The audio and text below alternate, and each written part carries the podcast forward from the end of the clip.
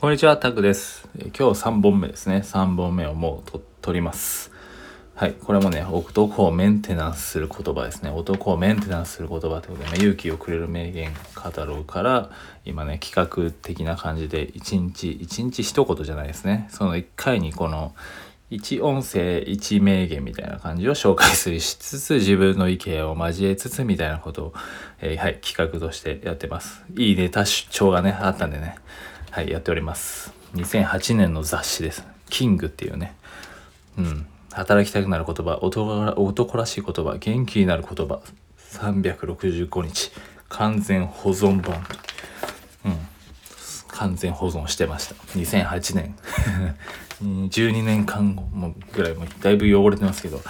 ちょっといいネタがあるなと思って、まあ、どうなるかわかんないですけど続けてみます。365日。これでねネタが切れなくなりました。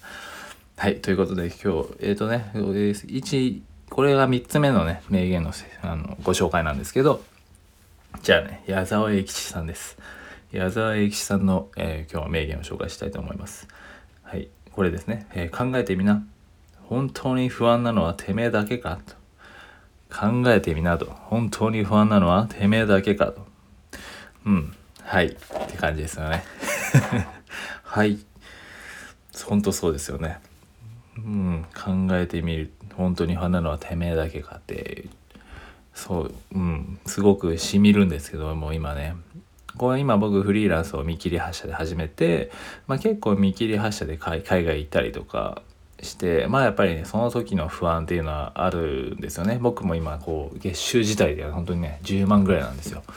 月収ぐらいで結婚したばっかりなんですけどね。結婚式も8月ぐらいにあげて、えー10月うん？そっか今でもまだフリーランス始めたの4月からでうん、なんかまだ10万とかなんですよね。生活まあ赤字生活ですね。あのいろいろ家賃とかね生活とか考えるとね。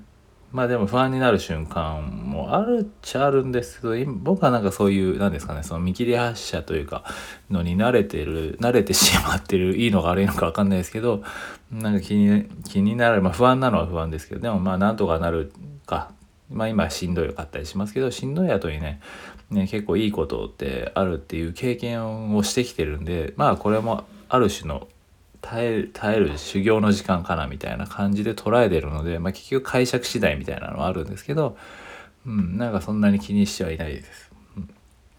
でまあ実際ねどんな稼いでる人でもやっぱりね今僕10万月収10万ですけどでも月収100万稼いでる友達でも不安ない気持ちを抱いてるんですよ。面白くないですかというか。うん。なんか今よく言いますよね、えーいくらまで稼いだら幸福度は消えるみたいな。いくら800万とか合わせましたけど。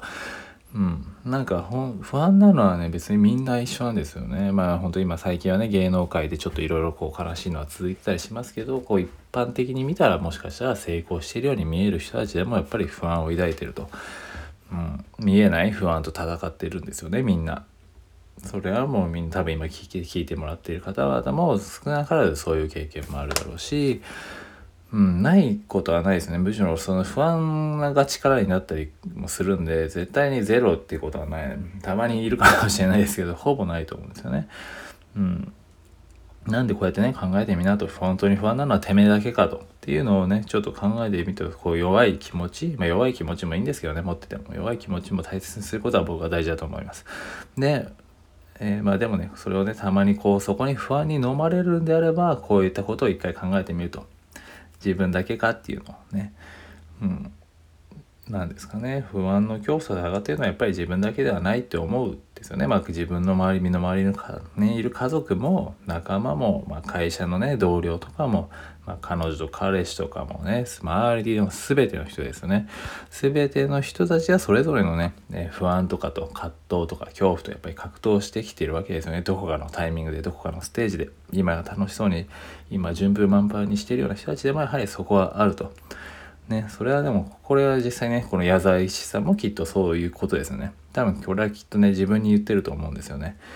うん。本当になんかすごくそれはすごく感じます。考えてみな本当に不安なのはてめえだけかっていうのは多分矢沢さんは自分に言ってる気がしますよね。うん。言ってるそうなタイプですもんね。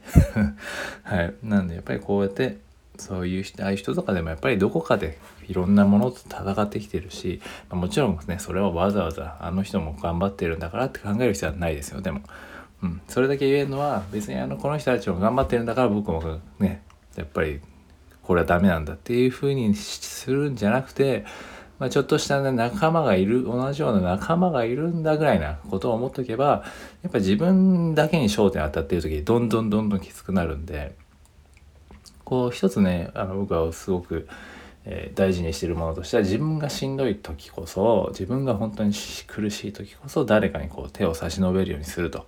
そうするとねこう意外と苦しみって消えたりするんですよね。でまあ僕結構それ忘れがちなんですけど例えばね奥さんにね自分がこうやって今月収10万しかない、えー、だから頑張んなきゃいけないしねあんまり構ってられない話しかけんなぐらいな雰囲気を出しちゃってた時あったんですけどでもやっぱり自分がそうやってねしんどい時こそこうねよりこう身近な人に声をかけてあげるとか、ね、言葉をかけてあげるあげるって言ったら上から目線みたいですけど、え、ちゃんとねそこは、うん、自分だけがしんどい思いしてるわけじゃないじゃないじゃないですか。もちろん一緒にいてくれるね奥さんもこうやってね何でしょう。まあ不安だと思うんですよね。不安と戦ってくれてる。それであればやっぱりちゃんとそこに寄り添って寄り添うというか一緒に頑張ろうっていうマインドを持つというか、うん、やっぱりそこの自分自分になってる時はもう本当にねどんどんどんどん沼にはまるんでそういう時はねあえてこう自分誰かに手を差し伸べる。自分の外に向けるみたいな。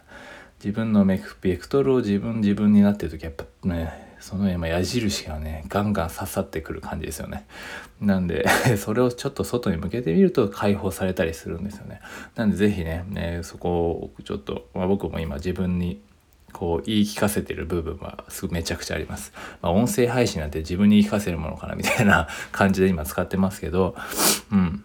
そんな感じでね、ベクトルを自分、自分の時になりすぎの時はやっぱり不安だったりでしょうがないですよね。なってしまいます、やっぱり。でも、それをあえてちょっとね、外に向けてみるってすると、意外とね、ポンって抜けたりします。それは僕は何回か経験経験してるので、うん、そこうまくそこのねそこでこううまくこう外に流していくというか負のエネルギーを外に出すみたいなことをやるっていうことはしてます。なのでね、はい、ぜひね、もう一回一度言っておきますけど、考えてみなと。本当に不安なのはてめえだけかと。で、自分の心に聞いて、じゃあ、自分のベクトルが向きすぎ、向きまくってるなと思ったら、一回外にね、向けて、他の人に手を差し伸べるだったり、他、別に他の人とね、優しく、こうね、まあ優しくじゃなくていいですけど、会話をするとか、うん、ちょっと違った行動を取り入れるとか、そういうことをしてみて、よって話ですね。はい。ぜひぜひ、そんな感じで行ってみてください。ということでね、今回は3つ目です。早くも、今日も1、2、3本ね、ため撮りしました。はい。ということで、これは、これから僕あの、友人のスポーツ教室を手伝いに行くので、はい、行ってきます。それもね、はい、誰かに手を差し伸べるうちの一つでしょう。というお後がいいようでみたいな感じで締めくくります。はい。ということで、そんな感じでいきましょう。もし不安に感じている方は、是非問いかけてみてください。ということです。以上です。では、ありがとうございました。